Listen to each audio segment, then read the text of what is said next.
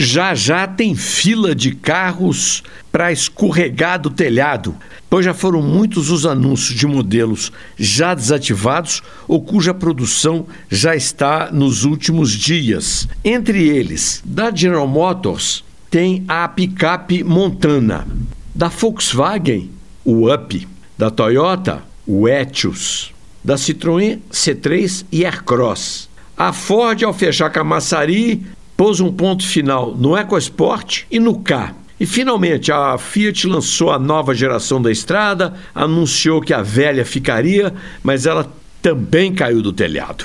Mas a fila continua e até o fim do ano ainda tem tempo de vários escorregarem pelo telhado, como na Fiat, Uno, Dobló, Gran Siena. Da Volkswagen tem o Fox, e vários outros candidatos.